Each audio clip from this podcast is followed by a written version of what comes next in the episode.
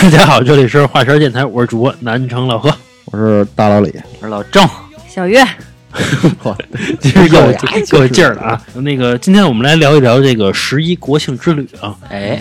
哎。哎，不是之前还还说不出去的，啊，今天不说是不出去，后来然后改变一下行程，还是出去了，因为我们觉得憋了一年了嘛，就是这个疫情的缘故啊。其实我们之前跟我跟老郑去了趟那个泰国潜水，然后之后就一直没出去，憋坏了。哎，对，我先问一下你们俩吧，就老郑跟老李，就是你们对于这个是国庆，你们的行程大概是什么样的呀？我我十一就是历年来说都都没出，哎，呃，出去过一次，但很少出去，十一人太多了。那你平时也不平时没假期，十一人太多，哪儿都你甭去呗，不是年假，不是每年有年假呀、啊啊！你靠年假就是反就是反着那么玩呗，啊错峰那么玩呗，还便宜还玩的好呗，吧？对吧，嗯，老郑你呢？穷拿的。老说实话，你你十一你你去趟什么斐济什么大溪地，你看人多不多也没？也没认识什么人？也多也多换换老郑，你的意思你去过啊？我那个元旦的时候我去过马代，人真挺多的啊就是然后那个但今年我是估计人不多，我是往年其实十一基本都出去，但是今年不是因为疫情嘛，嗯因为我觉得国内没人玩的，就爱出去玩，就爱出国玩。其实我好觉得你没去过好多地儿，我真的觉得我怎么没去过比如像比如川个藏什么的，这整个一攻击就从脑袋到身子，对，你穿个藏，你哪儿受受罪去了，你这是。啊啊，就是我不太喜欢那种旅行体验，就那种野逼似的玩儿，对对对，什么去过西藏啊，我啊。我我，反正对于我来讲的话，不太就那种蓬头垢面的不喜欢，就那种风尘仆仆的。对，我就喜欢就是给我把椅子，啊，那一躺。然后阳然后阳光晒着我，然后眯着眼睛看着海面，你们家小区里也行啊。真的 楼下那么多沙发，跟老头老太太一起坐着，那就缺少比基尼嘛。幻想。哎，刚才那个老李，你跟我说说十一的时候，你遇到一个特别有意思的事儿，啊你讲一下。是是是那么回事儿。然后十一放假之前呢，这我们家水刚好完了，然后我寻思那个发信息，然后让他送桶水来吧，然后给发了条信息，然后没回我，然后我直接把钱给他转过去了，钱也没收，因为之前怎么说？我一说把钱收了，还不理你没，有没有没没收钱，因为因为怎么说？之前那个我都是一回国庆快乐。谢谢红包。然后然后那天呢，哎，红包也没接，然后呢，之前收钱特别快，然后红包也没接，然后那个信息也没回，然后过了一天，我寻思干嘛呢是吧？嗯，然后我就问了一嘴，我说那个十一送水吗？然后也没回我，啊我寻思算了吧，你反正钱钱也第二天了退回来了，我寻思算了，我就不搭理他了。然后让我媳妇儿就是又找了一家那个水站，嗯然后人送过来了，然后紧接着是应该呃二号在我们家楼下突然接一电话，我寻思是谁电话呀？然后我就接了嘛，然后然后上来一一哥们儿就是一一听那声儿就是喝大了，就是那种啊，就是嘴有点瓢那种，喂啊，对对对对对，然后上来就哎兄弟啊，那个那个什么那个我是水站这边，我说怎么了？他说那个兄弟啊，对不住啊，前两天那个哥哥出了点事儿。我说啊啊，我我当时我也没就是想搭他话那种的啊，嗯然后他就说那个就不停的跟我说嘛，说那个以后那个定水还照哥哥这儿啊，到时候给你优惠啊，怎么着的？跟我说那个什么，因为前两天进去了。说因为啊，因为喝大了，开车逮进去了，怎么着怎么着？我说啊啊，我一直在这啊啊啊啊啊啊！我说行行行行，哥哥难啊，你知道吗？就这种的啊，就说一溜个都跟我说。那你就还决定以后还帮哥哥一把，回头再说吧，回头再说吧。帮哥哥一把了。然后你就赶紧把电话挂了呗我。我我没挂呀，人家那你其实挺仁义的，就是哥我就挂了，就这种事儿。不至于，我觉得呃，不是，不是你啊。也这样，你实在无聊，你知道吧？对，所以我我也没怎么太搭腔，是吧？你要是大夜里三点给你打电话，如果真是哈，我我没找到新的那个水站供水，可可能会那什么吧。啊啊啊，错过就错过了吧。反正这个就是挺有挺有意思的事儿。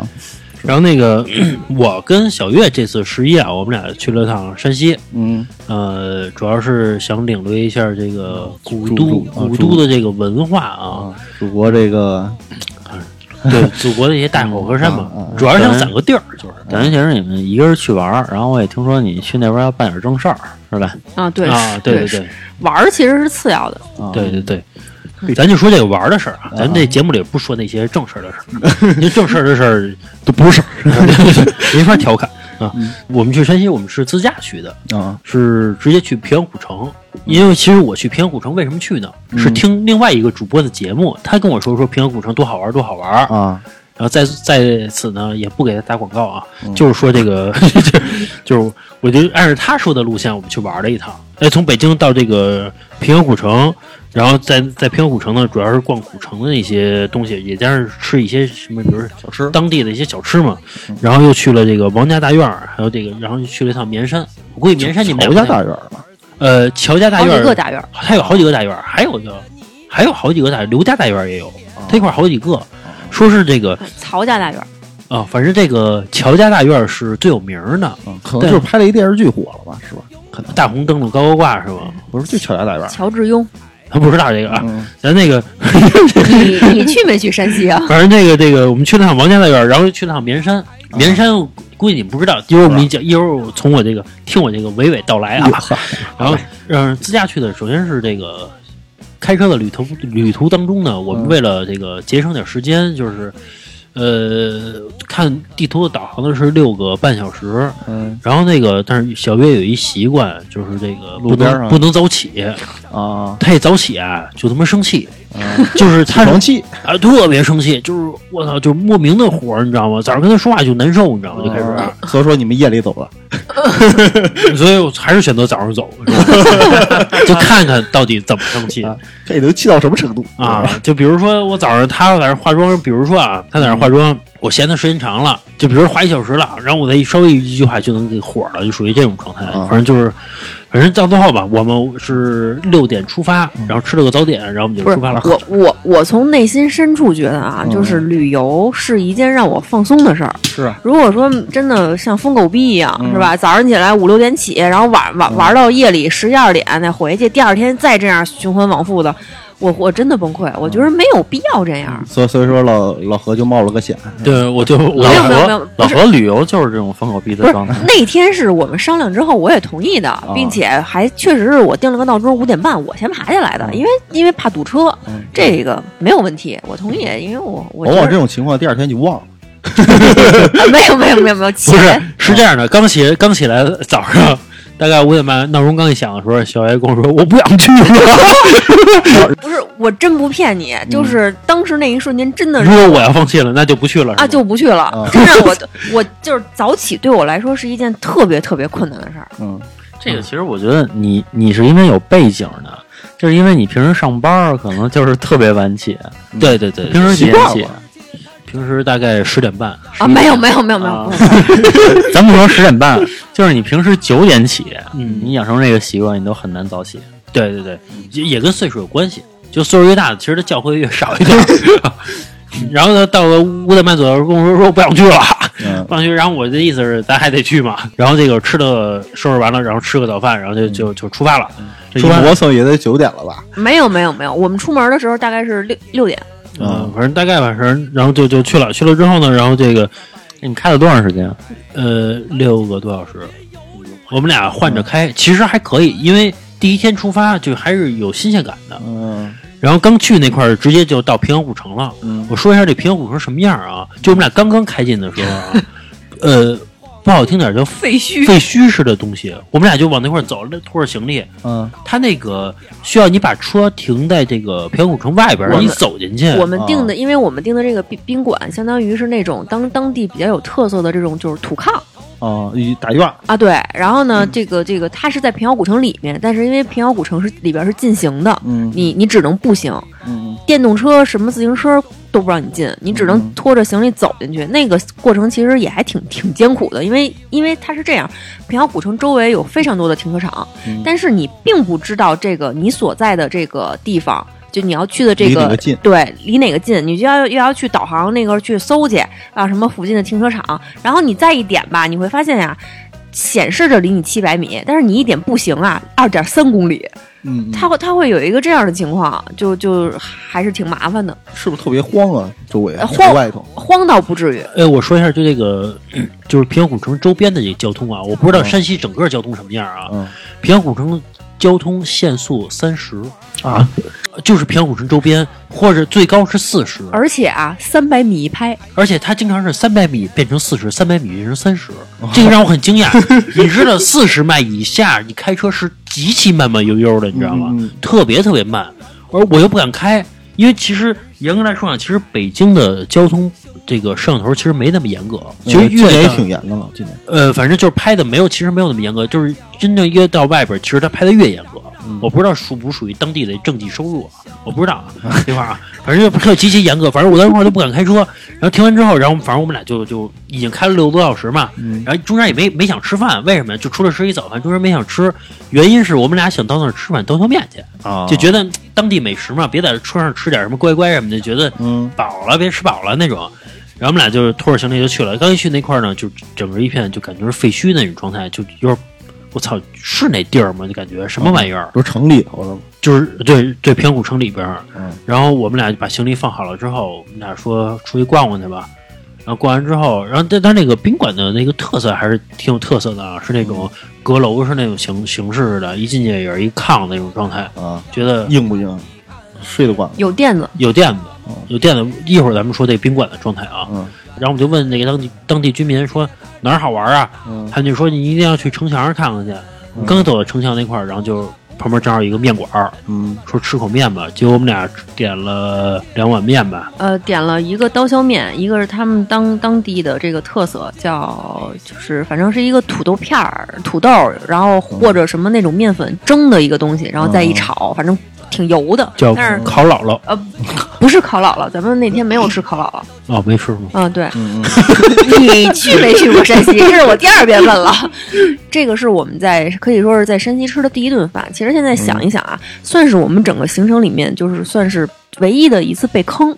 嗯嗯就比如说刚才老何说那烤姥姥吧，他们家呀就是他们家烤姥姥就是一一小份儿吧卖四十八，然后哎，你们在几个区里？啊不不不不，但是其他的其他的店卖就是比如十八，嗯嗯，就就中中间一一个饭啊，能能差出这么多来。然后哦，我那个我再说一遍，刚才老何说的那个，除了刀削面的另外一道菜啊，叫什么？小炒肉什么什么的，嗯我一想，我就是那天也挺冷的，想吃点辣的嘛。我说你端上来，咱们都吃过小炒肉吗？哎，弄点什么猪肉片儿什么这个那个的，哎，觉得没准那还行，辣辣乎乎的，可能挺好吃的。端上来，呃，我不骗你，我不夸张啊。咱不说你能看见肉肉肉肉片儿吧，零星的几个肉末儿，啊，啊，然后就就跟那个土土豆就蒸熟的土豆和着面的那个东西，反正有点牛筋儿牛筋儿的，就炒了炒。小炒肉末儿，你啊，就反正端上来就是这样一个东西。是不是你们找那个地儿就是一个坑游客的对那个地后来也在那儿吃了其他的饭，就还可以，呃，也不是可以，会好一些也。不是可以我。我觉得你们应该到市里头，不应该去古城里。反正就是我说一下这个山西的刀削面啊，嗯可能是我们去的地儿不对，也可能我们口味更加偏重于这个北京这边口味啊。嗯就是我是觉得刀削面，山西刀削面反正差强人意，啊，不是我想象中的那样在北京吃的好吃就是它有点像北京那个拉面里边的酒印儿哦那种样子。但这样的北京吃的刀削面，一长条儿，嗯一个长条儿，中间是宽的，两边是窄的那种哦，中间是厚的，两边是薄的，对吧？嗯就是大概四五条就能吃饱的，这就是吃一碗面那种。但他那不是，这什么村儿啊？啊，他是这样，就是他们平遥当地有一个特别有名的特产叫平遥牛肉，其实就是一个红发就是红色的那种酱牛肉。嗯然后你像咱们在北京吃的那种，比如你要一碗牛 牛肉刀削面，它上来是给你一块里边放的那个是几块炖的那种牛肉块儿，嗯然后他们那儿那个 刀削面是给你端上来之后是切的几片酱牛肉，呃，你说夸张了，是牛肉丝儿。就那就白面是吧？也也也也是汤有点汤汤底，但是它那汤底具体是拿什么熬的，我我感觉啊就是反正吧，不好吃。不好吃。可能你可能你在北京吃，就是很多外地的美食，包括这个国外的美食也一样。你咱们在北京能吃到的，其实都是有一些改良过的，比如像鱼香肉丝，你真的去那个四川去吃，跟这边的味道其实是不一样的。嗯嗯呃，那边是我去四川吃过，特意点过一盘鱼香肉丝吃，嗯它是辣口的，啊是，咱们这我我在成都也吃过，咱这边是是甜辣酸口的，对对对对，对吧？完全不好吃，反正我不习惯啊。嗯就是可能当地人是爱吃。然后我再说一下这个这个，反正吃这方面吧，就是就是刀削面，我觉得不不行，啥意思？啊不行不行。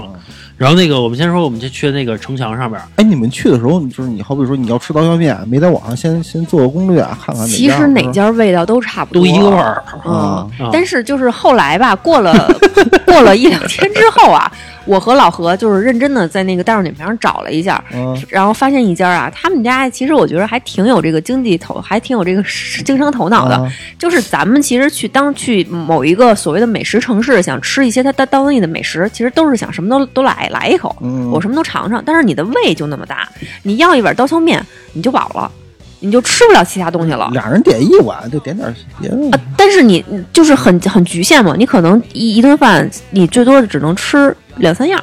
嗯他们呃，我们在大众点评上发发现一家啊，他们家其实还挺聪明的，他他有一套餐，就是九十九块钱两人食，嗯是怎么着啊？它里边有有点什么八大碟儿、八小碟儿，嗯，然后还有两杯当地的这种什么类似叫古奶奶，还有那种甜油茶，还有带这种饮料的东西。姥姥又是奶奶，啊啊，对对，他们然后呢，它是每样啊，就是那种小碟子都给你盛一点儿，也就是说给你九十九块钱，你你什么都能吃到，对你什么都能吃到。对。对这个还是我你觉得还针对你们游客了，我觉得这个这些。典型的针对，因为因为它就在古城里面，这家就很聪明，然后感觉因为因为疫情的关系，其实十一平平遥古城人不是那么多，然后呢，只有他们家排大队，啊，就大大家的想法都差不多，算一网红点儿了呗，对网红点儿，大家想法都差不多，就让我尝尝就行。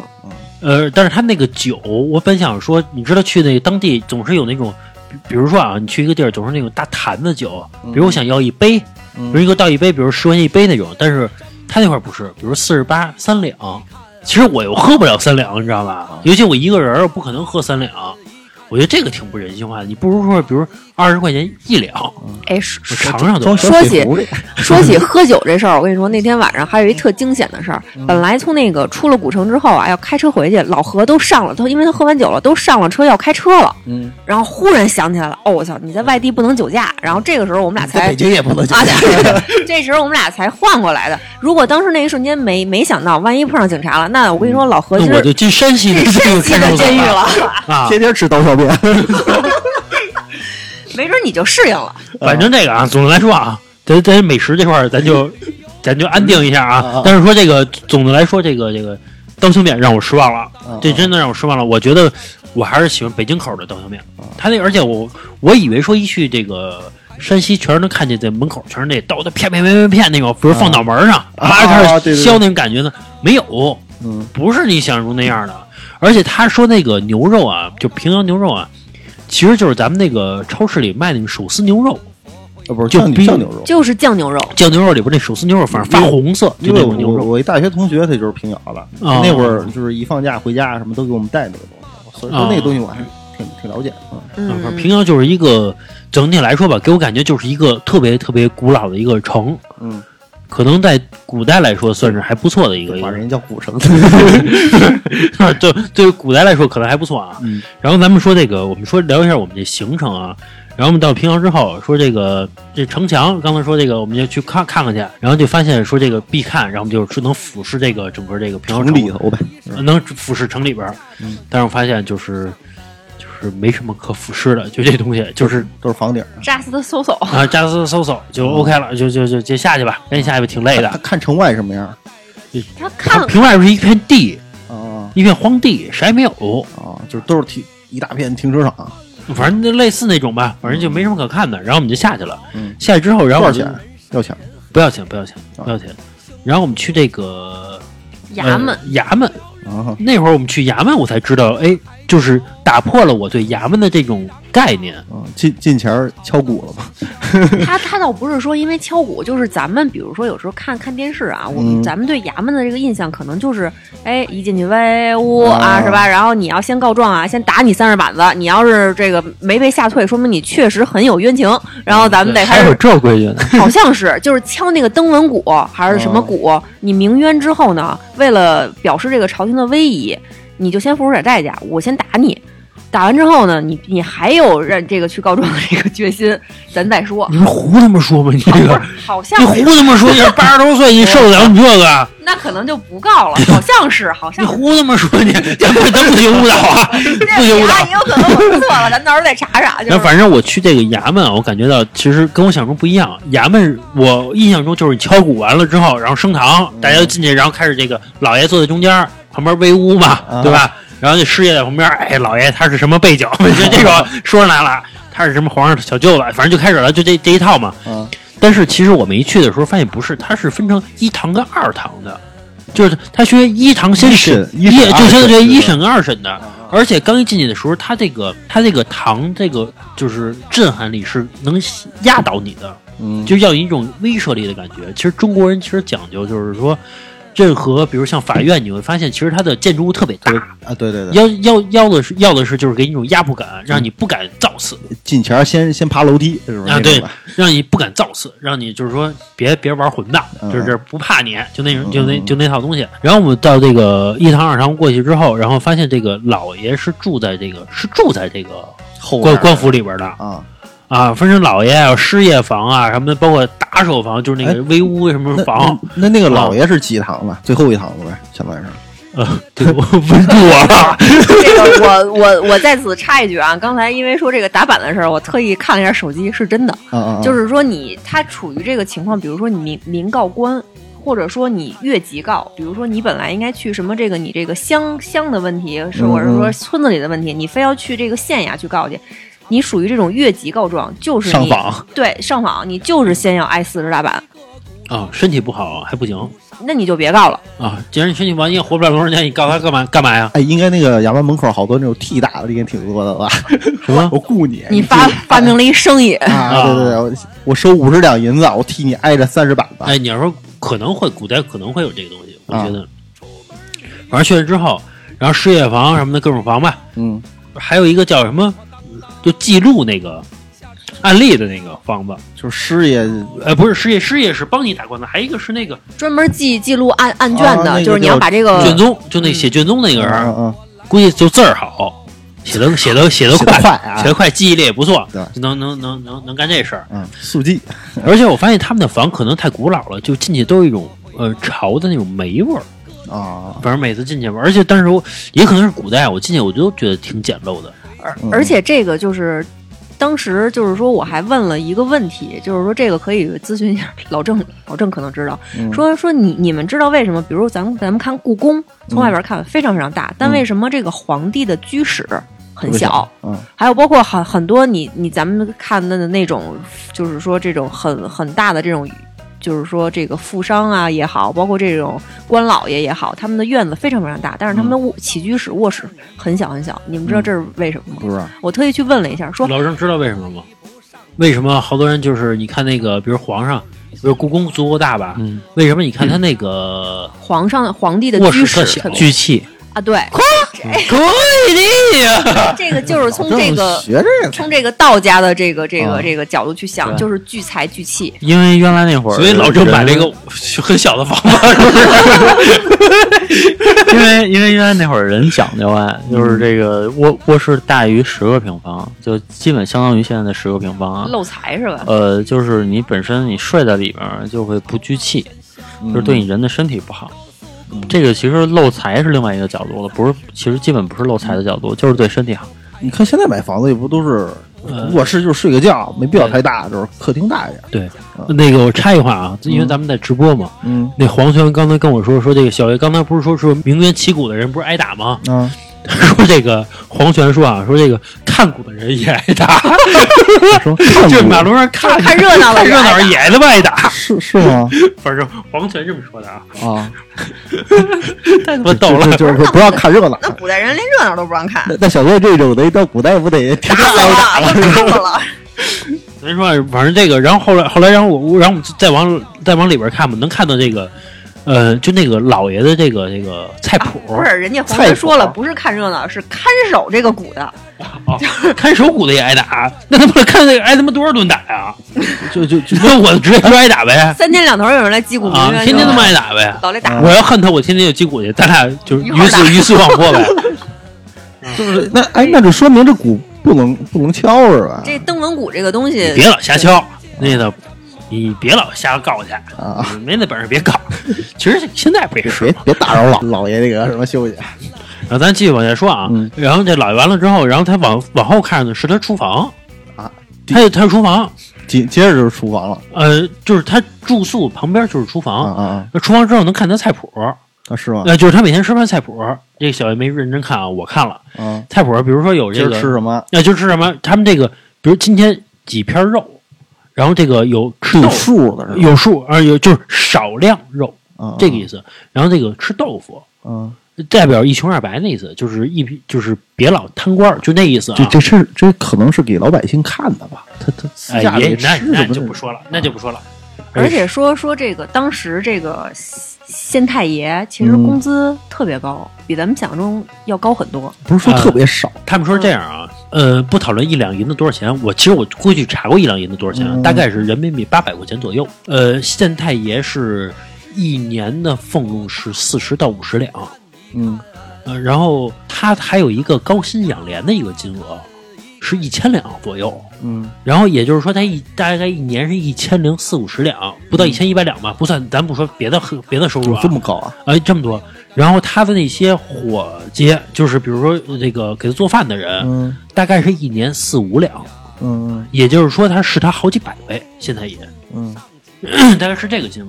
就是这就是说，古代为什么人都要考取功名？因为考取功名之后，你的人生真的是改变了。升官发财嘛。对对对，其实是是一个是一个道理，就是男。人三大姓是：升官发财、死老婆。然后还有这个县太爷，其实是他在后边住啊，他那个他媳妇儿能跟他一块儿住 废话，啊，这个是一块儿住的。我过去以为是这个两口子。我我我真的过去以为啊，就是这个衙门是衙门，嗯就是我的这个王府就是这个、啊这个这个叫什么？我家是我家，嗯是两回事儿。办公地点啊，其实是就是连办公带分房一块儿了，全给了，然后还给俸禄。所以说为什么过去全要都要考取功名呢？是有是有道理的啊。其实你看这个就是我去山西得的知识点啊这收获的，啊，这老郑也学着点儿啊。了不起了不起，这个衙门去完之后，然后我们就去这个文庙了。首先先去衙门是吧？对，先去衙门完了之后，然后我们去文庙了。老郑知道什么是文庙吗？知道你说一下什么意思？你就说呗，我知道。呃，小月说一下是什么意思？就因为我不是特别知，我其实我不是特别了解。其实我我也不是很很了解，这反正文庙是反正文庙啊，就我不是特别了解，但是我知道是考取功名的一个地方。反正说当时有一个山西这平遥出了一个就是状元，比如说南京啊，南京有一个特别出名的一个文庙，夫子庙。对嗯对，那个其实就是好像就是拜学问的地方呗。哎，我觉其实老郑说的对，其实他就是一个一个拜学问，就是比如说我想我想去赶考去了，然后在一块儿求个吉利，就这么个作用哦。这么个意思比如说这个平遥啊，当年出了一个就是当时的这个这个叫什么状元，嗯嗯然后并且把这个状元的一个文章啊也给我们展示出来了。当然是这个，我估计啊是复制稿，不可能是真迹在上面。那肯定。然后复制稿这个他写的文章内容呢，我就不给大家透露了。嗨，你就不知道，不知道呗？但是我发现他有一个有一个我觉得挺有意思的，一篇文章之后后边有一个谁谁谁批阅，然后请谁谁批阅，然后谁谁批阅请谁批阅一，级一级往上也就是说他一级一级往上考。我我数了一下，大概得七八级乃至八九级，啊，然后才能递到皇上的手里边。然后这个真正真的就是状元稿了。他应该这个到最后那一关，就是说你不是分为什么乡试、会试，嗯到最后应该就是殿试了。比如说殿试就是剩下那么几个人，在那个真的是在这个上朝的地方，嗯然后去考，最后也是是由皇皇帝考，对然后就是就是到最后就有一个钦点状元嘛，嗯状元榜眼探花，到那个时候就其实就定了。皇帝过去说来七步诗，就那意思呗，嗯嗯嗯，就那意思呗。那合着是一一级不过啊，就不过了呗。啊，就甭过了。而且那个字儿写的啊，嗯就是我操，那个字儿写的啊，就是标准的，就是比如楷书，它就是楷书，啊，就仿佛他发明了一样，真的。而且你知道，就我去文，真的，你知道，就我去那文庙，你知道我看见什么字儿了吗？让我比较惊讶啊，用毛笔写的啊，嗯大概是呃一平方厘米，嗯，大概能有十个字儿，小的就极其小，用毛笔来写的，这个让我很惊讶啊。哎，那是不是小抄？然后，但是这个后来让我刚看完，然后就让那个看门的大爷就把灯给关了，下班了，人家下班关了。他们是六点下班，嗯然后那个大爷，然后我到五点四十的时候，我还在那认真看呢，就是那些就是古古迹吧，我在那看呢。大爷跟我说说那意思，我该下班了。嗯我的意思是，就我还没看完呢我的意思是我还没看完呢。嗯然后我有一个问题，然后我还想出门叫这叫我媳妇儿，我说你你也进来看看。我。刚我刚一出去啊，这大爷把门锁了，那意思操，你甭他妈看了。我说那意思，我说还没到点儿呢。嗯，他的意思就是操，我准备了，下班明儿再来吧，明儿再来吧明，儿赶早。啊，明儿再来吧，操。我说我说行，其实我那会儿其实我由衷的，其实我想来这单位，你知道吗？我这单位其实挺好的，你现在这个单位，你要就是说不说加班，正常下班你不也是吗？你六点下班，你五点半你就开始去厕所了，开始刷杯子了，开始穿好衣服等着走了。他觉得就是这个单位对他还是不够享受啊，这个反正然后咱就咱就说这个这个，咱往后说啊。嗯后来，然后我跟我跟我媳妇还在文庙里边射了把射了回箭，就是它有一个就是一个前面一个靶子，然后你能拿那个弓箭去射射它他，们不成武庙了吗？不是它是不是不是什么？就是这个应该就是属于体验体验项目。体验项目就是当你你想啊，就是你在景区，它这个箭射箭的这个价格是什么？是十块钱六支。啊，还要钱啊？呃，不是你 不是，不是我其实是想表达十块钱六只在景区非常便宜了。啊呃，通过这个我们也体会到，其实山西人民其实呃人真的不错。啊，其实要价挺实在的。呃，反正从我个人来说啊，其实我认为有两个地方的人不错。嗯第一个是山东，就是人很实在，人很不错。第二个就是山西，嗯这个让我很让让我很惊讶，因为我没来过山西嘛，我我不知道。这次比如说，你看我每次去山西，比如我们要建什么的这些东西，其实那个人不是管这个建的人，啊，他去帮我费劲巴拉去帮我去拿剑什么东西，其实不是他的收入，其实这也是这个就是完全帮忙的性质，是帮我去去很热情，很热情，然后教我们去射箭，还跟我们一块儿一起去这个，就是一块儿去娱乐，你知道吗？其实他是当地的这个工作人员，其实他看这东西他已经很厌烦了，能理解啊，这个。然后私底下送你们两根箭。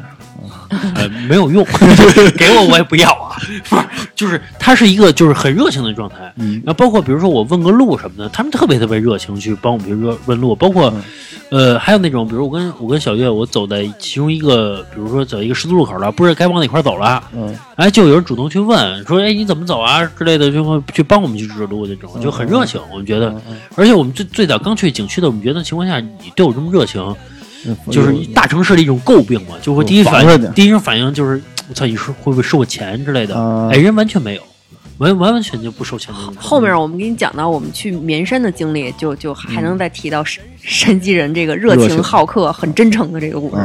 啊对，反正我们来这个呃平遥古城，就是下午我们就逛这个逛这俩地儿去了，嗯然后还想逛个镖局什么的，然后就就下班了，五点下班四十了已经五。点四十了，该下班了。我说这个，我说这个 关门了。哦，不是五点五十到了这个衙门口，我的意思是六点关门，你让我进去逛十分钟，看我赶紧看我走呗，嗯对吧？或者说按按北京那边想的就是，比如五点六点之前我进去了，嗯，你不能怎么轰我吧？对对对，对，我慢慢走，慢慢逛呗，对吧？然后到五点五十进去了，人说呃五点四十五不检票了，嗯 啊你说你没辙了吧？我就进不去了。我说那走了，那收队，对吧？然后就走了，走了之后，然后我们就去那个晚上，我们我们就也是草草吃了个饭，晚上不得吃顿好的，呃吃顿大。没什么太多好吃，的。其实我嗯我们下午那那顿唯一一个被坑的那个面呀，其实是下午三点多吃的。哦，嗯，就反正不不不怎么饿了。然后我们俩说去看一眼那个当地的这个，也是我听那节目给我推荐的啊，叫《嗯又见平遥》那场戏。啊，就是那场戏，其实对我来说冲击是最大的，是因为它是我从来没看过那种表演，是一个沉浸式的一个舞台表演。它是，比如说把让所有的观众走进一个大厅里边儿，嗯然后突，然后你的演员就在你旁边去演，嗯他仿佛就在，他就就是在你旁边儿，嗯旁边之后，然后，然后这个场景完了之后，他会切到下一个场景，他会把这个观众，然后这个引到下一个场景去玩儿，啊，然后就像是你进了一个剧组一样。嗯，对对对，然后他有一个最大一个好玩的地儿啊，他就是他表演说这个，呃，就是当地居民是怎么生活的。然后你在一个街上，你可以自由的游走，嗯。游走的过程当中呢，比如说他有这种，呃，就是各种当地居民他表演，比如说每两一对儿，比如说你跟老郑演一下，比如说这个这个老子打儿子，就这种行为，哎，你们俩就是就是当地谁。是老子，谁是儿子？反正就当地居民的生活嘛，包括比如说这个这个，他们也穿的是那个古对对，古装就仿佛回回到了包括道具也全都是那种古装。对对对，嗯比如说卖卖卖布的，就是一个布装。对嗯，而且他还给你讨价还价呢，你嗯过去，他也给你卖，比如是说不是感觉穿越了？啊，对对，还有那个算命的，就是你跟他这么去互动去玩，他也跟你说话，嗯嗯就当地去跟你演。其实这个我觉得是很有意思的，很有意思的啊。嗯，但是这个玩的，其实我觉得时间有点短，因为他急着推进下，下一个我感觉就五分钟吧，他急着就推一个进。节目五分钟，呃不是不止五分钟，那个这个大概得十分钟，十分钟左右吧。这个右键平遥是这样，它其实是完整的给你讲了一个故事。然后哦中间我们说的这个，你经过一条街，然后看当地的人怎么去生活，这其实是指当中的一个，就是我们切换了一个场景。嗯对，这个它其实平遥古城其实是还是给你讲故事的。嗯嗯呃，那你把那故事讲一遍呗。这个故事其实就是概括起来啊，就是其实就是很简单的几句话，说明这个在那个时候，呃，大概就是民国初期吧。然后那个山西那边晋商不是讲究开这个银银行嘛，就是票号。嗯然后说的是有一个这个在有有有一个这个分行的一个这个掌柜，他他带着他们的全家去沙俄，也就是现在的俄罗斯呗，去那边去这个办办理，就反正就是票号的事儿嘛。嗯然后呢，被沙俄那边的人给杀了，嗯然后一家十三口全死了，然后只留下他的一个独苗，一个小儿子。这个小儿子被沙俄的那帮土匪也好啊，给绑绑票了。嗯绑票了以后呢，他其实是一个这个这一家人其实是当地一个分号的一个头头。叫他在他们山西本部有一个这个大 boss 嘛，嗯就是总行的这个嗯嗯大大 leader 嗯叫赵一硕。然后这个赵一硕呢，这个其实故事反映的就是晋商讲义气这嗯这个这嗯这方面事。他他讲的是诚信，对诚呃对，也不是诚信，他对对对是也是诚信吧。他讲的是就是说我我手底下这个副总嗯就一个苗都没了吗？全家就灭了吗？嗯，那不行，我得把这孩子给救回来。可能属于仁义，很仁义，对他说：“那我就把这孩子救回来吧。”但是你你说你救回来，你从那个时候你又没有什么所谓的汽车也好，飞机什么的，就更更别说了。你你怎么去沙俄？从山西去沙俄非常非常远，一路上你会经历很多，比如内蒙风沙，嗯然后再往再往再往上走，什么外蒙又又又特别冷，嗯然后东北又怎么怎么着的，你会碰见什么土匪，是吧？很危险，很危险。那他怎么办？他就在他们这个村子里面就召集这种伙计，说谁要跟我一块儿去救，嗯嗯咱们不能让他让这个王家绝了后。然后就有很多镖局也好啊，包括他们当地的这个青壮年就自告奋勇，组成了大概是二百三十二百三十个人的这么一个这个救独苗的这个队伍。嗯然后这个大 boss，这个这叫赵一硕的人，把他们把他家所有的财产全全变卖了，换这个赎金，换了三十万两。也就是说，他倾尽家里面所有的钱，有可能还要搭上自己的命，和二百三十兄弟一块儿出发去沙俄，嗯然后把这个姓王的这个独苗给救出来，救回来。等到真正回来的，其实就是王家的那一个独苗，这二百三十个人全死了，全在路上死了。然后那就是后来我我再说一下，他中间还有一个过程啊，在他出发之前啊，嗯这个赵一硕呀，他也没有苗儿，哦哦哦，他也得先结婚啊。于是呢，就是当地的那些就是呃有闺女的人呢，嗯嗯愿意把闺女嫁给他。就那个为你赵赵家，我帮你留一个留一种苗儿，但是这样嫁给他这家呢，也知道，因为他要去沙俄嘛，其实九死一生嘛。嗯其实嫁给他的时候也知道，就是说我的闺女要守寡了？嗯但是呢，争相恐后的就是要嫁给他。然后这一幕其实是这个，就是我觉得，或者说所有在场观众，尤其是男性朋友，觉得很有意思的一个场景。他这个选秀就是很遵照那种清朝末期的那种审美去选，怎么样？三寸金莲，然后这个手如削葱，嗯然后呢，这个腰要怎么样？然后屁股要圆，然后他把这个整个这个过程都都给你展示出来了，嗯就是一一帮非常漂亮的小姐姐穿一个肚兜儿。哦啊是吗？啊啊，对很震撼，很对，穿一个肚兜儿，然后呢，他就站在一个帘幕后面。比如第一步，我们要我们要看这个三寸金莲怎么着，你要能站到一个大碗里面，嗯，然后呢，一排大概十多个姑娘，哎，脚下站一个碗，有那装的晃晃悠悠的站不住的，什么什么刘家二小姐淘汰，然后这个淘这哦淘汰了，然后再往上走。那那我们就看看手吧，我们的这个肩膀、这肩膀头子是不是这胳膊要细，然后啊对，然后这个手手手要这个像像葱一样很白嫩，然后再一伸出来啊什么这个李什么李家二小姐这手怎么怎么着，可能就淘汰了，再 pass 一个，然后再往下怎么着，那个这那个要看看一看腰。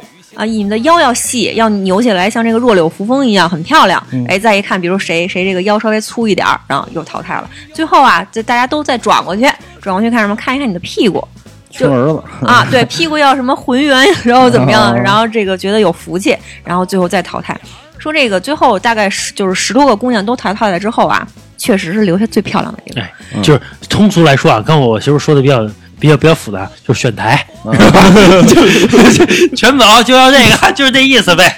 对，就是真的必须要承认，当初啊，我我也听了听老何介绍那个节目，说啊，那个节目里面说这几这这姑娘个个都很漂亮，身材特别好。因为我觉得我也挺瘦溜的，是吧？我觉得这个姑娘身材能怎么好啊？就都那样呗。哎，我一看还真不是，有腹肌有的，身材真的非常好，就是特别特别好。我目测啊，那些姑娘啊，没有超过九十五斤的。哇！然后再一看脸，真的就都长得不错，尤其是被留下那个是最漂亮的。哎，我这么说啊，就是他真正一开始选的时候啊，我觉得其他我没有那么震撼。当选的时候，先从脚，他是先展示脚，就你其他地方看不着的，一点点往上然后啊然后再展示腰，它是就是分成那个拿，你可以理解为叫拿木头去挡着，嗯嗯，想展示腰的时候只展示腰，嗯你懂这？就是那个场景下，我发现所有人全是全是目光特别镇定的看着，就是全都被那个场面震撼到了。嗯嗯，就原来有钱人是这么选媳妇儿的，会玩儿 是吧？我真会玩儿。但是我觉得首富真好。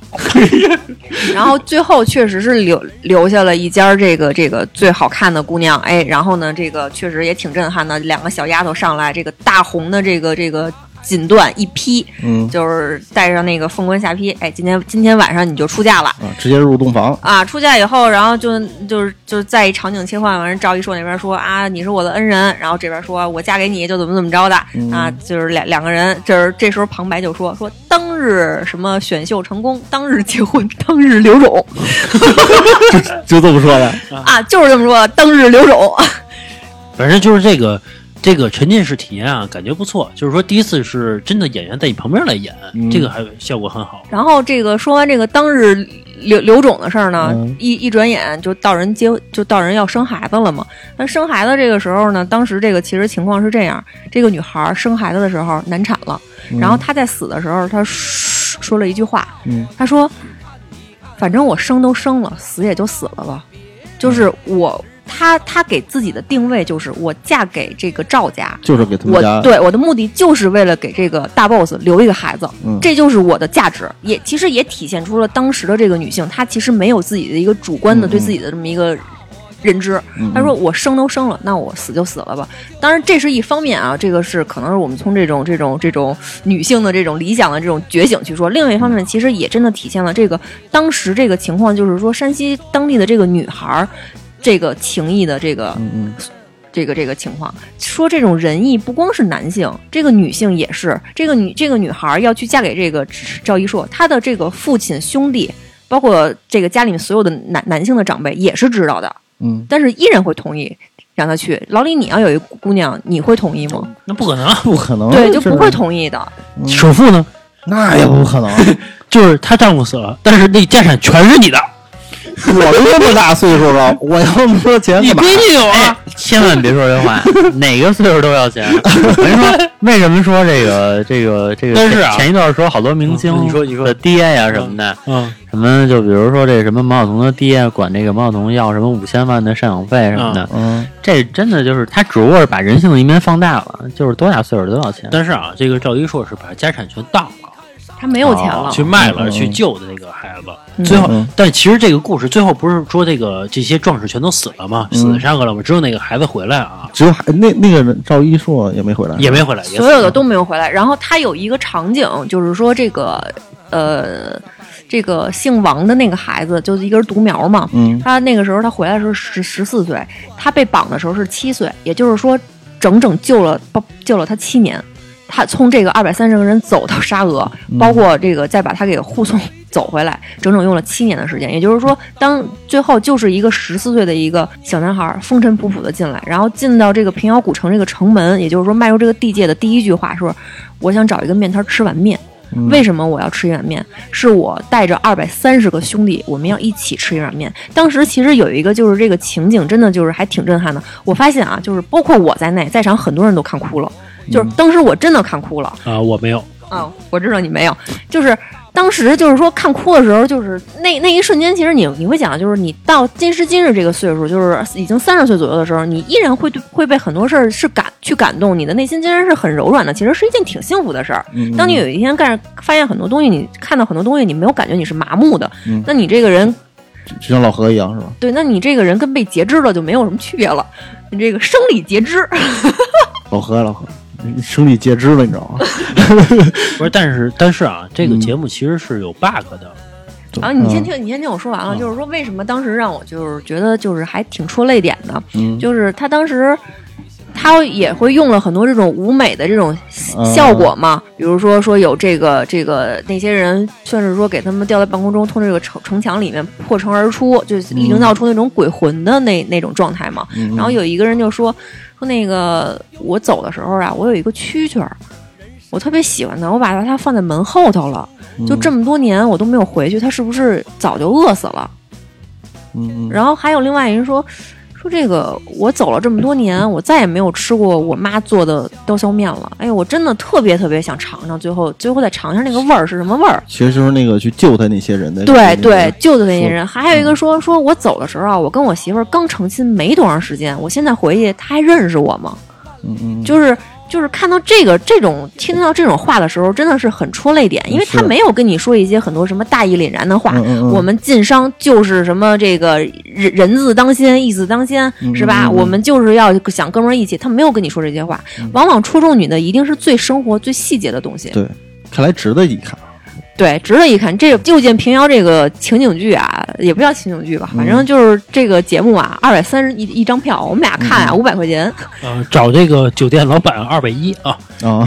但是这个节目啊，刚刚小月说完了之后，确实是一个整体状态是一个很震撼，就是舞台效果很震撼，然后这个情节也算比较感动的一个故事。嗯，然后呢，但是其实是有 bug，是有问题的漏洞的啊，在哪儿？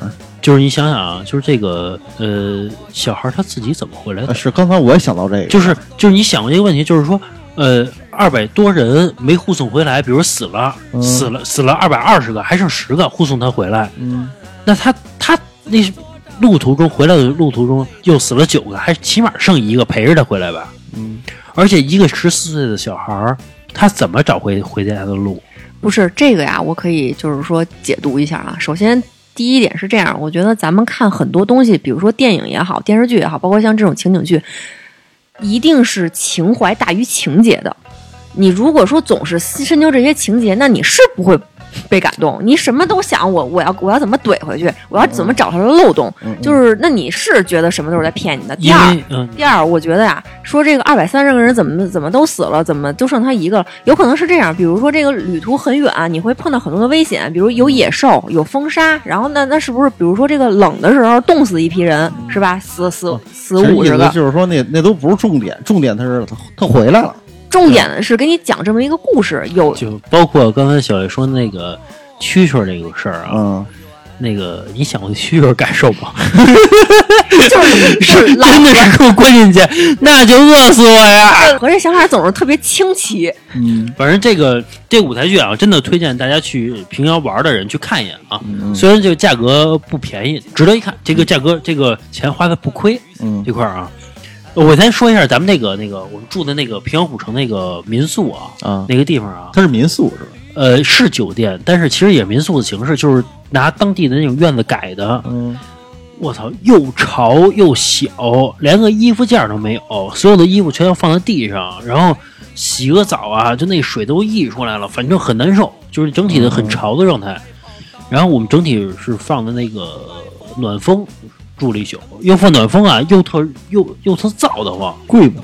平时平时九十多块钱，平时九十多，然后假期二三百，二三百块钱，其实也不算贵，也不算贵，但是你一住进去你就觉得你更亏了，你就觉得亏了。嗯。但是它那个整体的感觉确实是这个很古色古香的。嗯嗯。人家说啊，是一你比如说啊，一上下两层，你要是你你原住几层啊？楼上啊，你看，你一般都是人都是这么选吧？对啊，但是说人家说是真正的山西的老爷住在一层，说是一层才是冬暖夏凉的。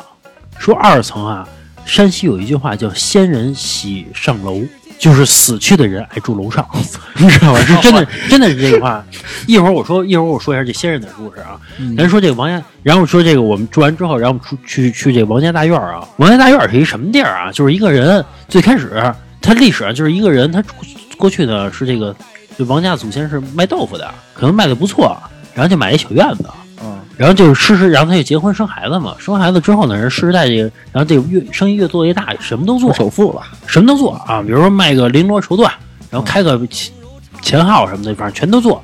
做完之后呢，然后他这个等到他有钱之后啊，他就开始捐官。捐官是怎么个意思？就是比如说你你这个朝廷要打仗了，我给你捐十匹马。哦，捐十匹马之后呢，哎，这朝廷一看，哎，挺高兴的，这小伙子挺仁义，挺懂事儿。那我就给你个官儿当吧，我给你一个四品闲职。就是说你没有实权，嗯你你你没法去什么上上朝啊，对你没法对挂挂个衔儿。但是他为什么要捐这个官，要要有这个四品官的这个头衔儿？嗯是因为什么？是古代的这个等级制度非常就是很森严。嗯他是怎么着？你虽然有钱了，但是你家里的这个装潢装修绝对不能像这个四品官儿一样。啊你你既有可能就是，比如你这个屋里面修的再豪华，你就是一个很很小的一个 小小门脸儿，嗯因为你不能砌那种大红门，或者说那种在那个那个这个这个牌匾特别高，那个是只有说朝廷的人才可以。然后当时说这个王家大院儿不是说他的祖先是一个卖豆腐的吗？然后这个很人很勤劳嘛，发家致富之后呢，哎，有了一个小院子。然后呢，后来这个世世代代的这个大家都很努力嘛，去经商也好啊，这个院子啊越盖越大了，然后也开始捐官了。说这个我们参加这个，我们看这个王官王家大院儿的时候，其实他的这个是他的一个巅峰时期，是这个是两兄弟给搭成的，嗯建成的。然后呢，哥哥呢是住靠外，然后它的这个门口呢是相对于窄一点儿。然后哦因为什么？因为他因为它是五品官儿啊，你说是是不是也是那种你刚才说的不能太大呀，不能太那种，给人家看的就是哎，从外面看很小，到里面里面很大的。呃，你你听我说啊，它它倒也不是说到里边儿就是很大，它其实就刚才老老郑不也说了吗？就是说你这个院子修的再大，卧室都是小的，他要聚财。嗯聚财聚气。我就说嘛，这个两兄弟把这个给他建起来了。建起来之后呢，因为哥哥是一个五品官儿，所以他的这个门脸儿没有那么宽。然后门口有一个叫下马石，只有一块儿。但是呢，隔壁是他弟弟家。啊他弟弟家这个，因为当时这个机缘巧合之下，捐官捐的比他高一级，然后呢门门口就比他要宽很多，但是这个 title 这个高度嗯不能比他哥哥高。因为什么？因为你虽然官儿大，你可以把你的这个门修的宽一点儿，嗯但是你不能修高了，因为你在你们家排行老二，哦你要你要尊老爱幼。嗯嗯然后，但但是他关于这个这个官场的这个牌面儿，他都是比他哥哥要高的。首先门要宽，然后他的这个门口的有一个下马石是一块半，就是代表比他他代表比他哥比他哥牛逼。不是因为他他可以骑更高的马，哦，你更高的马，你的这个下下马石就会更高一点儿。骑大马啊！骑大马，对，就是这个这个就是很有意思。其实王家大院儿是什么东西啊？我就说一下，就是说白了，一家特别有钱，嗯把亲戚聚一块儿了，我盖一小区，啊，都住这，都住这小区里边儿，就这就是这个概念啊。嗯然后我发现去这个王家大院儿，我有一个特别大一感受，就是说这个有钱人真讲究。那肯定的。你就是现在现在有钱人也讲究啊，反正就确确实是啊，就是说他这个他不是有好多那种雕的那种刻的那种石石头什么东西吗？嗯比如说这门口俩有俩石狮子，比如这意思嘛。然后每个石狮子都有一种，就是不是每个画儿都是石画都有一点寓意，比如说节节高升啊，全是家训。节节高升啊。哦我觉得我记我记忆犹深的一个一个一个石画啊是什么东西啊？一个这个一个女的年轻一女的，嗯。把自己簪儿的让给老太太吃，然后就说这代表什么意思啊？就我们我们俩还特意花一百二十块钱请一导游给我们讲，反哺，是不是什么意思？就是说，说白就是让这个儿媳妇孝顺，说这个让她拿自己的乳汁呢去这个供养她的婆婆啊。就帆布当时我想的是，这个如果是公公，就显得很不一样，对吧？就显得很色情了。但是反哺婆婆呢，就还还好，对吧？这个事儿，就是它像类似于像，就是我我再举个例子啊，比如说它那个门口会有一个牌匾，嗯叫“归园举方”，嗯就是规规矩，然后方圆嘛，哦就是说我们干什么事儿都要讲究这个章程。然后他在这个就是“举”字儿，规矩的“举”字儿嗯是中间多了一个点儿，叫什么意思？叫规矩多一点儿，麻烦少一点儿。嚯，就是这可讲究了。反正就老整着总整人能老整着威风的词儿啊啊，威风词儿啊。然后那个还有一个就是让我们俩觉得挺震撼的，就是说他有一个呃就是这王家的这个未出嫁的那个女孩儿啊，嗯。要在一个闺房里边住两年，不是，他他他是这样，就说这个怎，么不是？就说他不是你听我说，你去过山西，他他他没去过山西，他他是怎么着？他是就是说那个时候有这个规矩是这样的：这个女孩十岁之前是可以跟父母同住的，啊，然后等到了你十三岁叫及笄嘛，就是你要梳那个小揪揪，等着要出嫁了。嗯，十三岁上绣楼，什么叫这个 绣楼？他爸妈二楼去，对他爸妈住一层嘛，嗯然后他要他他要上这个二层去住去，然后等到十四岁、十五岁，一般十五岁就出嫁了嘛。嗯从十三岁上绣楼到十五岁他出嫁这两年的时间，他是不能出这个楼的，就是就像蹲监狱一样，要在这个二层住两年。然后那个二层极其小，非常非常小。你别看她是这个豪门深宅的这个十平米，豪门深宅大小姐，啊其实她过的日子不不能出屋是吧？不能不能下楼，不能她有一个阳小阳台，也有一小阳台，嗯，就反正就不能不能下楼。但是她那小阳台啊，宽大概是四五米，嗯。呃呃，长度大概四五米啊，宽啊，我觉得我看啊，因为我们进不去那个闺房，嗯。我看啊，大半概是，米吧，我觉得都不到三十公分，只能一个人在那儿站着，俩人错身都得特别紧的挨着过去，站那儿望望景儿，看看呗。而且他那个望景儿，他也特别小一景儿。然后我当初跟就是我跟小月去同时问了那个导游的一个问题是，就是他是不是偷偷能下来点儿？嗯，会不会就是只是名义上的待两年而已？走走后门，然后人家导游说了一句话，其实我让我挺震撼的。人人家说，越是大大户家庭越讲规矩，啊，说这小户家庭越他妈不讲规矩。还得种地去呢，上什么修楼啊？都啊指着他呢。嗯，后来导游不说吗？说最后王家大院这个俩人这个这个子孙嘛，最后就是沿街乞讨，最后就败落了，啊因为因为。抽抽大烟什么的。反正吧，就是一个王家大院，就是一个，就有点像那个有点电钱那个影活着是吧？啊反正就是有点这像个王家王家大院这个故事发生在什么时候？它不是一个故事，它是一个完整的家族的一个兴衰史，二十多代。那哦，是很多很多代清完最后到最后到这个这个，现在还有他后代的，现在还有呢。啊，现在现在说哪儿都有，哦哪儿都有。说台湾，说这个哦什么新加坡哪儿都有，还有还有还有他后代的。它是一个一个完整的一个多少代的一个几十代的一个故事。老师，你问什么？什么时期是吧？啊，对，就是我想问的是，做它这个起源于哪个时期？清，朝，清朝是吧？嗯，就是一卖豆腐啊，牛逼了然后捐一锅儿，四五品，在当地当一土皇帝，就是这么一故事啊，这这这不是一人啊，卖卖豆腐的和这捐官的不是一人。啊。但是是他后代嘛，对对对起源是卖豆腐的。嗯，然后然后这个我们俩，然后但是特别有意思啊，是在王家大院里边还有一个蜡像馆，嗯里边有特朗普，这个特朗普，对吧？然后还有这个，呃，呃这叫叫什么来着？成龙，呃成龙，嗯然后那个那个还有谁？那个玛丽莲梦露嗯啊，反正就这个，还有还有这个啊，我们俩还拍了拍了俩照。我一看这个，别说了，拍照吧，对对不对？对吧？先来一照片呗，这东西。嗯反正这个王家王家大院啊，然后这个主要是累着我们俩了。嗯，挺大的？你像就是比如就是还给我印象特别深的是，就那个导游。嗯，就给我们讲解那个女孩儿，就是我们其实问了好多那种特别就是挺刁钻的问题，尤其是我，我觉得就是花钱了，我有什么不好不懂了我就问嘛。其中一点二，啊，就是你看，比如说他那个有一个就门口那种导游呗。啊，对，像那个他他在会会在那个柜柜子里面展示很多东西嘛，其中有一个展示的是皇帝写给他们家的圣旨。啊，这个圣旨，咱们想象的可能就是，比如说，就是也没多长，就是像看电视似的，一太监那么举着，哎，嗯就是很很轻易就拉开了，念一念，嗯是吧？就是特别短。其实不是，特别大，他跟我说说这个圣旨是有专门写圣旨的人，不是说皇上亲亲笔写的。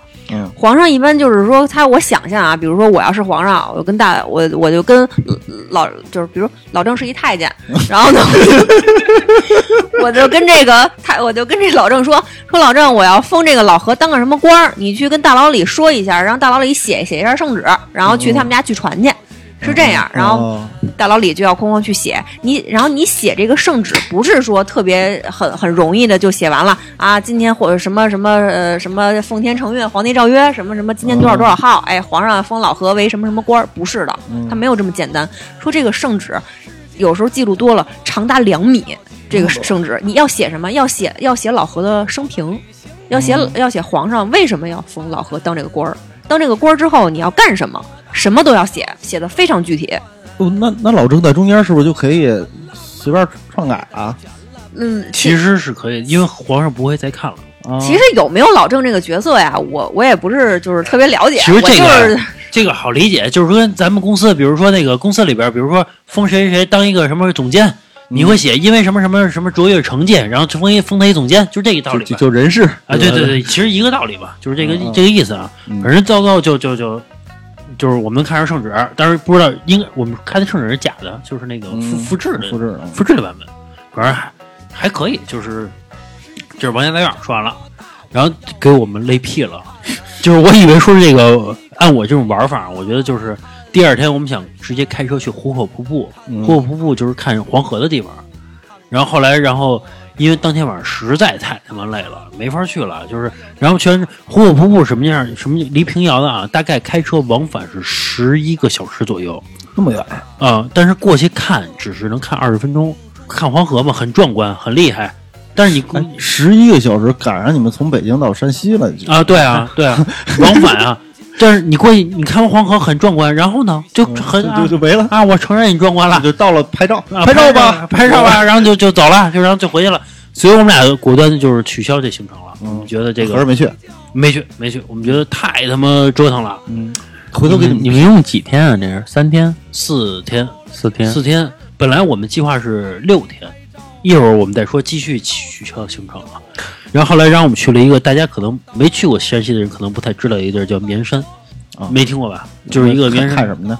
反正就是看山的一个地儿看山去，啊，看山的一个地儿。然后就是去绵山，绵山，绵山那天是彻底给我累屁了，我才知道什么叫他妈那一天那一天真的叫老何受难记。其实那天我觉得还我还行，嗯，我我就是爬山嘛，不不不不，那老何其实刚才说的不太对，绵山不是山，绵山它其实是这样，它是就是咱这个百度百科的讲讲一点啊，就是嗯它其实是融合了道家、佛家以及自然风光，就是它有这个很牛逼的一个道观，以及很牛逼的一个庙，然后还有很美丽的自然风光。那天去绵山，我们是这个听大众点评说的，我们是倒着玩儿，就先他要就是到了山脚之后，坐他山上的这种大巴车，一下给我们杵到对，一下给我们杵到底儿。我们是倒着玩儿的，啊省得爬了，呃，对，呃其实后来一想，其实有点后悔，因为我们那天到的其实有点晚了，就是老何这个疯狗逼似的给他累瘫了，然后这个也也不爱动会儿，起晚了。到的时候其实已经是中午了，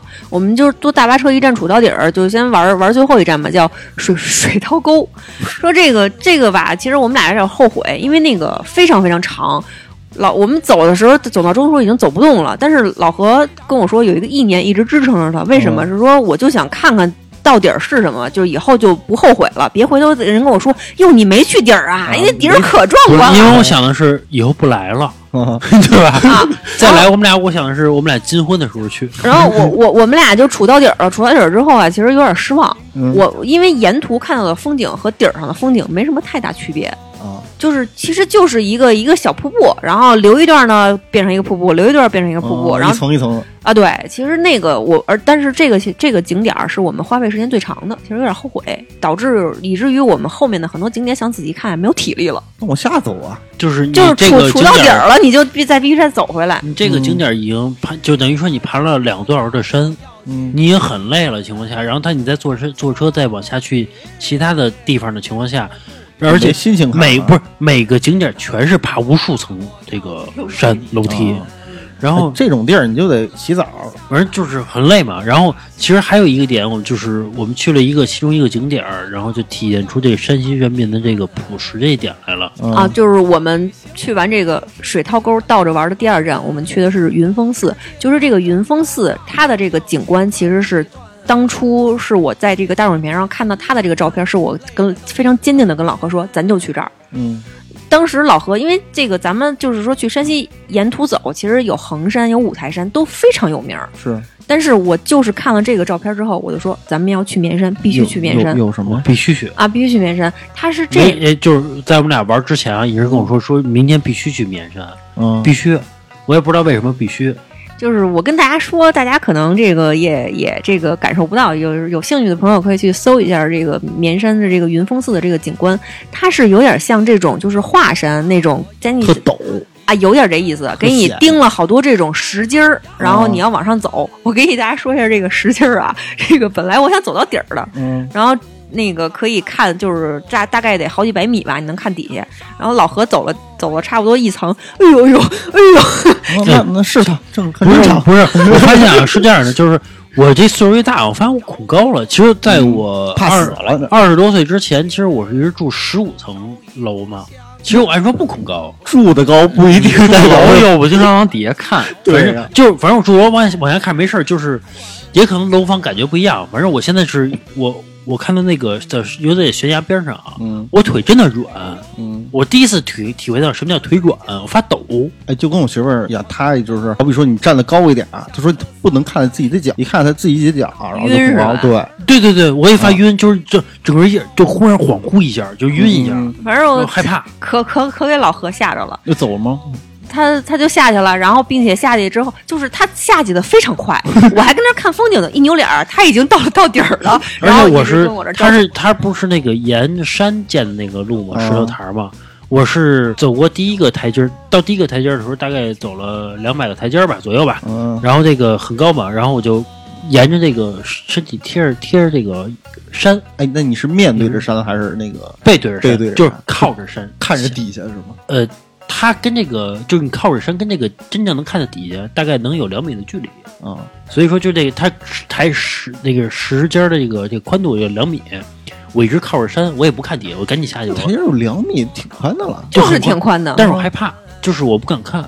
我第一次感觉到跟到自己华山比，我觉得啊，原来是对比比比啊华山差远了，对，我就知道。所以我通过这个我就不去华山了。其实我还挺我还挺想去华山的。不信你自己去吧。然后，然后我我再继续给给大家讲，就是刚才为什么老何说说那个我们去的这个云峰寺碰到一件事儿，还体现出这个山西人民就是挺淳朴的。嗯是这样，因因为云峰寺顾名思义嘛，它有一个寺庙，嗯然后呢，这个寺庙啊，它要上一个非常非常高的一个台阶儿，然后呢，两边儿有这个栏杆儿，上面挂满了这种祈福的小福袋儿。啊，然后就这个景点儿的特殊的一个导游就跟我们讲说，因为这个今年这个疫情啊，我们来的人少，我们这个小福袋儿比较富裕，大家可以去那个小屋子里面领，领完之后呢，人家会那个我们这个工作人员会告诉你怎么挂这个福袋儿，然后你们去挂就行了。对，老李，你听这个你就知道要收费了是吧？当时我的想法就是，哎。想到了之前，哎，我们的很多经理是不是一进去啊？您您这边请交费五百，祝您身体健康，或者我们家人全家健康。啊哎，我们就挺害怕的。后来这个拿着那个小福袋进去吧，我跟老何说，要不咱算了。而且他拿着小福袋儿，先你先拿着小福袋儿进去之后，他还特意跟你说说旁边有一师傅帮你去分析，要往这个福袋里边放什么样的经文啊对知道吧？嗯我一听这个，我一听又一笔，就是要钱交钱嘛，这东西嘛。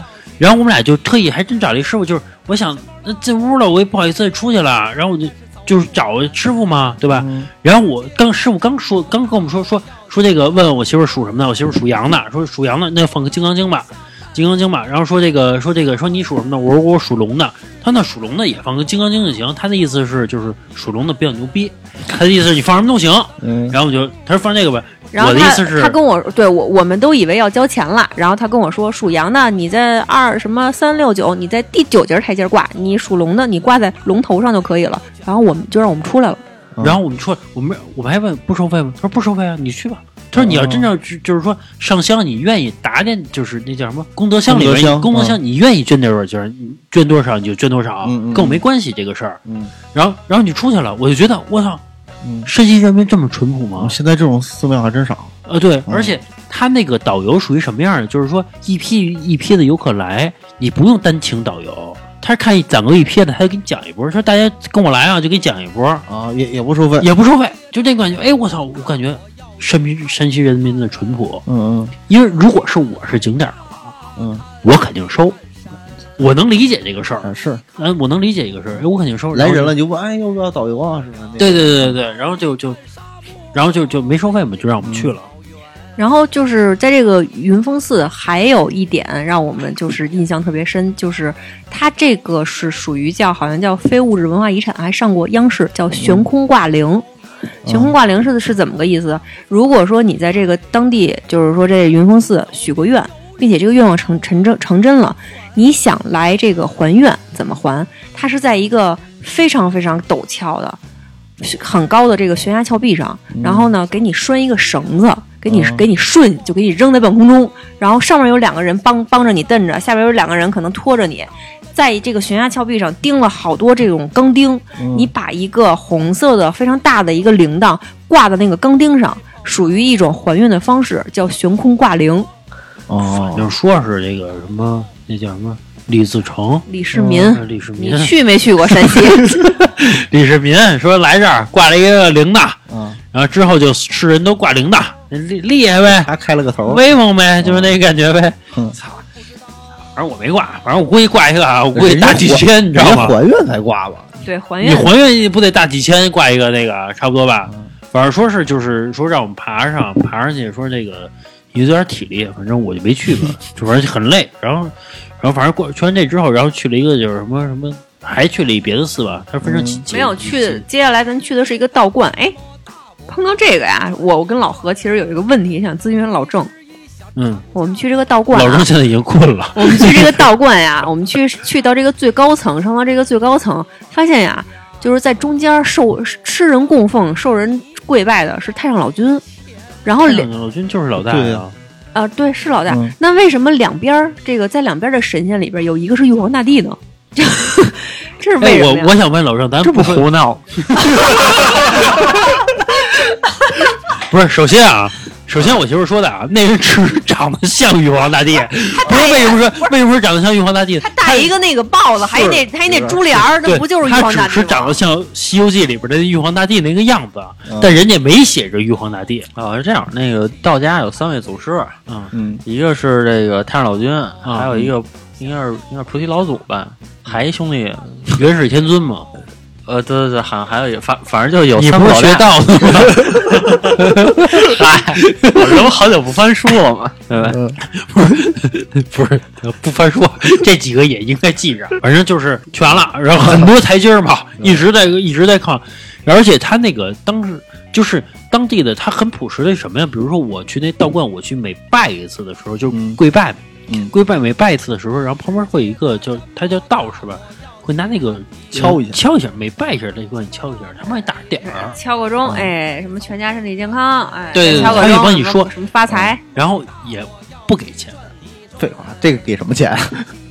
但是人家那意思可能是，不是你看我都帮你说吉祥话了，你不得给不不不点，这个其实我觉得不是，我觉得那个人啊是太寂寞了。因为我跟你说，那个道观啊，嗯楼梯非常非常多，爬到顶上人不容易。不是，就是就我们俩在里头啊，那那我感我我感觉啊，那那还是个女道士，女道士看见我，哎呦，可来人了。不是人家修佛修道的人不在乎寂不寂寞，你你说这个太肤浅了。我看他还玩手机呢，他不寂寞，他刷什么抖音？